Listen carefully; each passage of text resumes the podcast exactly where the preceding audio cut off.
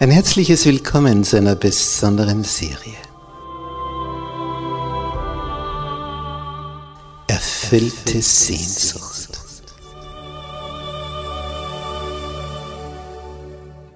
Die Welt der Bibel.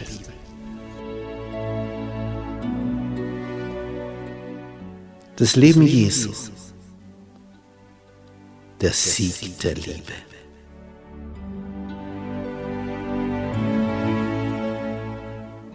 Der Sohn Gottes. Kommt aus dem Weltall, schlüpft hier in diesen menschlichen Körper, ja sogar im Embryonalzustand und zeigt hier dreieinhalb Jahre, was das Wesen des himmlischen Vaters ist. Es ist faszinierend, diesem Heiland nachzuspüren wie der denkt, wie der fühlt, wie der handelt, wie er verblüfft, wie er verärgert, wie er begeistert, wie er Menschenherzen froh macht.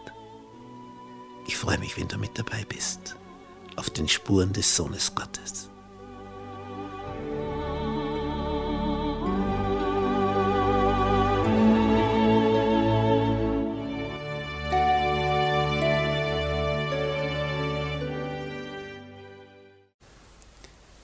Gnade sei mit euch und Friede von Gott unserem Vater und dem Herrn Jesus Christus.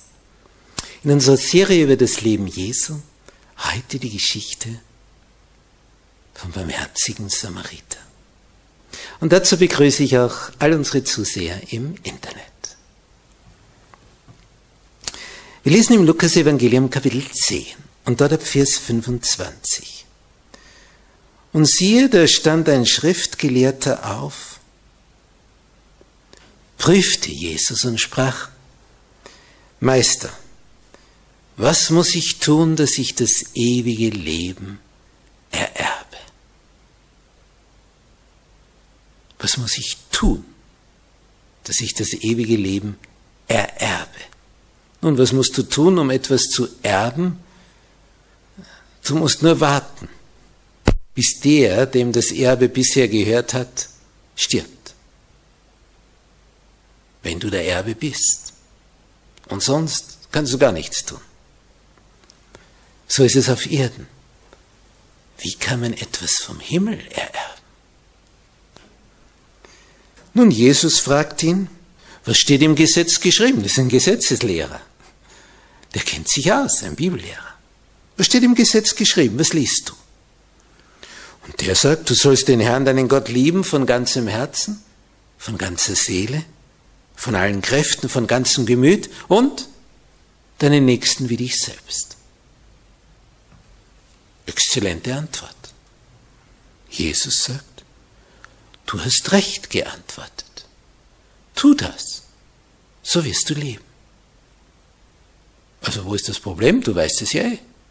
Handle einfach nach dem, was du weißt. Setze es um in deinem persönlichen Leben. Es heißt in Vers 29, er aber wollte sich selbst rechtfertigen und sprach zu Jesus, wer ist denn mein Nächster? Und jetzt erzählt Jesus die Geschichte. Und das ist so typisch für ihn. Wenn man von ihm etwas wissen möchte, verpackt er die Antwort in eine Geschichte.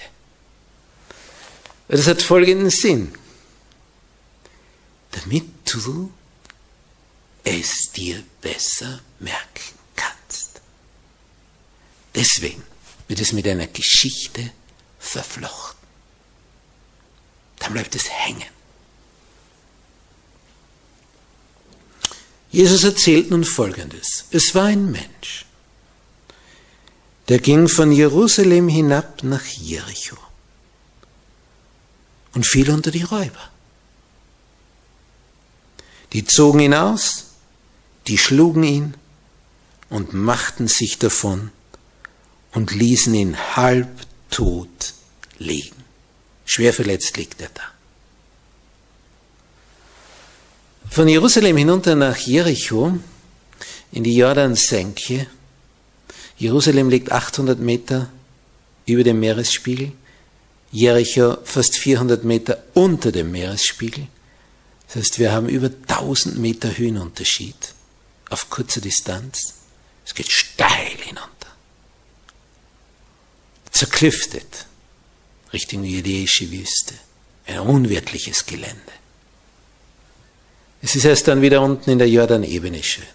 Aber der Weg da hinunter, zerklüftet, Schluchten, Höhlen, um jede Wegbiegung kann jemand auf dich lauern.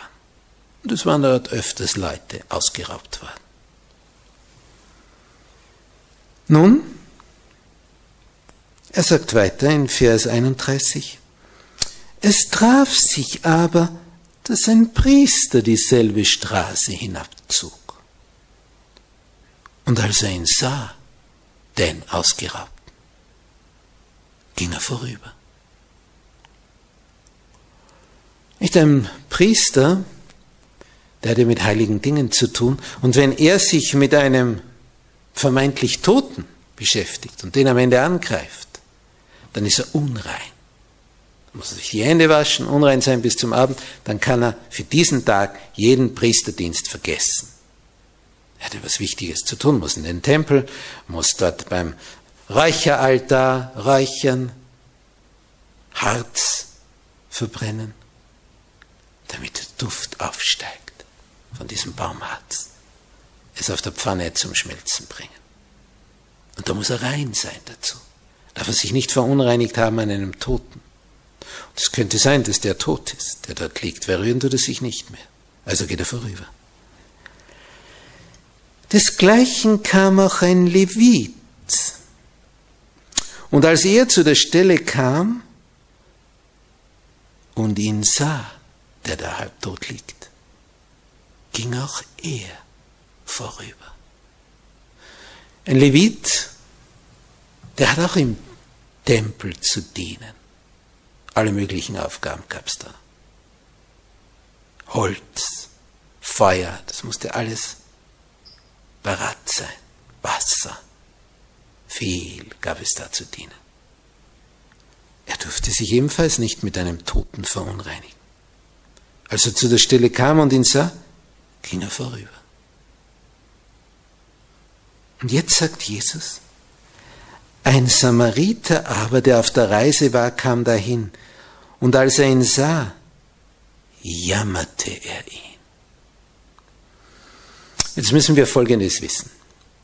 Heute gibt es ja sogar so Rettungsdienste, die heißen Samariterdienst aufgrund dieser Geschichte.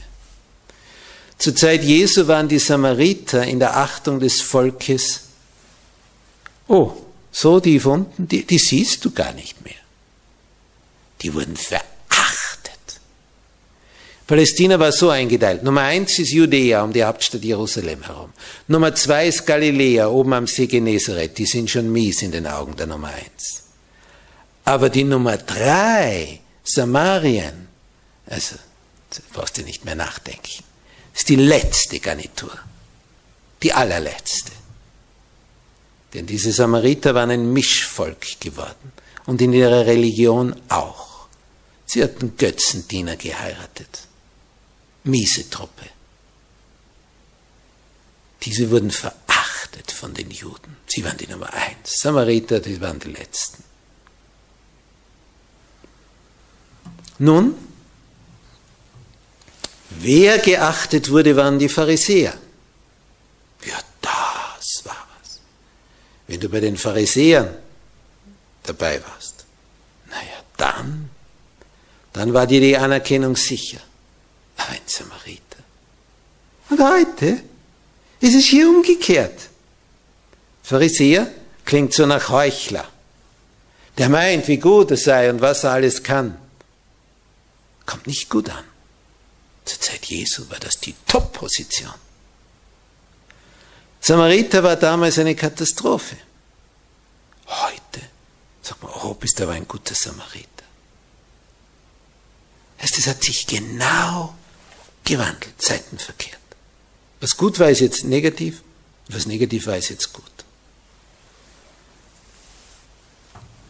Nun, was macht dieser Samariter? Die Zuhörer, die halten den Atem an, als Jesus das erzählt. Ausgerechnet ein Samariter. Der Priester geht vorbei, der Levit, das sind die Heiligsten. Und der Samariter, der Unheiligste, der bleibt stehen.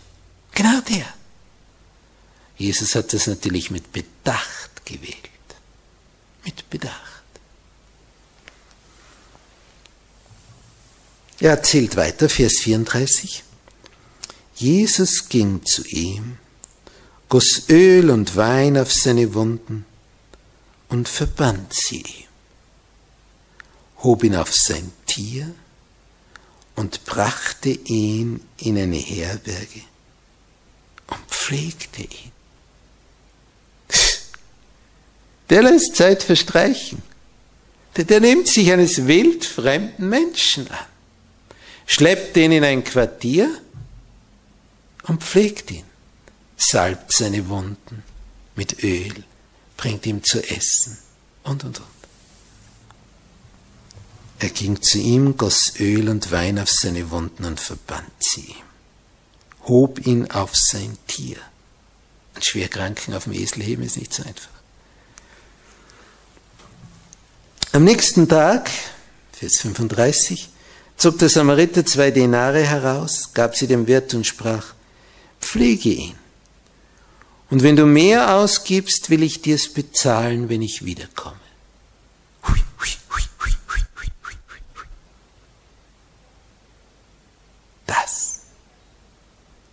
ist seltsam. Und dann fragt Jesus, wer von diesen dreien meinst du, ist der Nächste gewesen dem, der unter die Räuber gefallen war?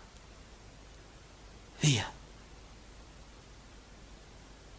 Und er sprach, der die Barmherzigkeit an ihm tat. Da sprach Jesus zu ihm, so geh hin und tu desgleichen. Eigenartige Geschichte. Der, der von einem Volk stammt, das absolut nicht gut dasteht in den Augen der Israeliten. Ausgerechnet ein Vertreter von diesem Volk. Ausgerechnet so einer. Der schleppt ihn in die Herberge, Gib Geld her, sagt dem Wirt, pflege ihn. Und wenn du mehr noch ausgibst, wenn der noch länger bei dir liegt, wenn das 14 Tage dauert, ich will dir's bezahlen. Ich komme wieder vorbei und zahle. Sowas. Ich will dir's bezahlen, wenn ich wiederkomme.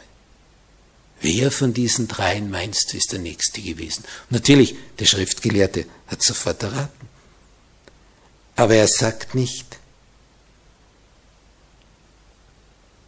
der Samariter war's, sondern der die Barmherzigkeit an ihm tat. Er bringt das Wort Samariter gar nicht über die Lippen. Das, das bringt er gar nicht raus. Jesus sagt zu ihm, geh hin, du desgleichen. Er hat dir gefragt, wer ist mein Nächster? Wer ist also dein Nächster? Nicht nur die in deiner Familie, oder in deiner Nachbarschaft oder an deinem Arbeitsplatz. Der Nächste ist der, dein Nächster ist der, der jetzt deine Hilfe braucht, an dem du vorüberkommst. Vielleicht ein ganz Fremder. Das ist dein Nächster. Nun, in diesem Gleichnis sind ja ein paar schöne Bilder. Außergewöhnliche Bilder. Denn Diese Erzählung beinhaltet ja einen Räuber und einen Samariter. Wenn man das jetzt überträgt auf diese Menschheit, dann sind wir Menschen die, die hier unterwegs waren von Jerusalem nach Jericho. Sind wir, die Menschheit. Und dann kommen die Räuber und schlagen uns halb tot das ist Satan mit seinen Engeln. Die sind hinter uns her. Wir sind die Person, die da auf dem Boden liegt und sich nicht mehr rührt, wo das Blut aus den Wunden rinnt, in der Hitze der Sonne. Verdursten ist angesagt.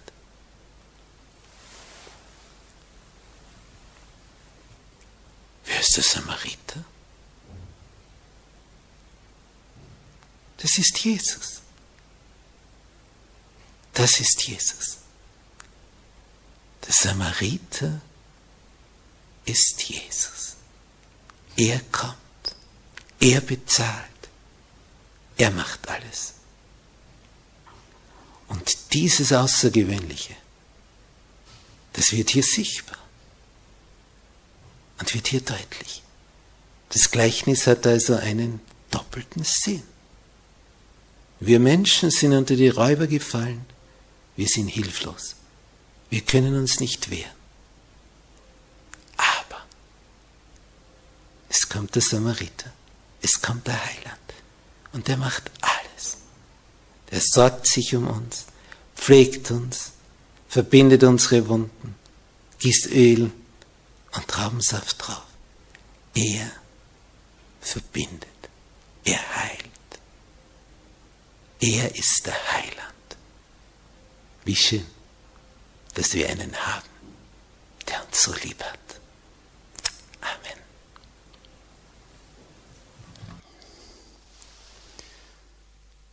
Unser Vater im Himmel,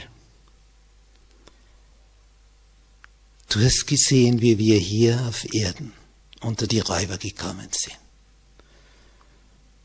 Du wusstest es schon im Vorhinein, wie Satan und seine Engel hinter uns her sind. Darum hast du uns deinen Sohn gesandt, den Heiland, den barmherzigen Samariter. Danke, Herr Jesus, dass du gekommen bist, dass du nicht vorübergegangen bist wie die Priester und die Leviten, Du bist stehen geblieben. Du hast dich herabgebeugt. Du bist nicht wie die, nur ihren eigenen Wegen nachgegangen, sondern du hast den Willen deines Vaters im Himmel erfüllt. Wegen uns bist du gekommen, damit wir leben. Danke, du unser barmherziger Samariter.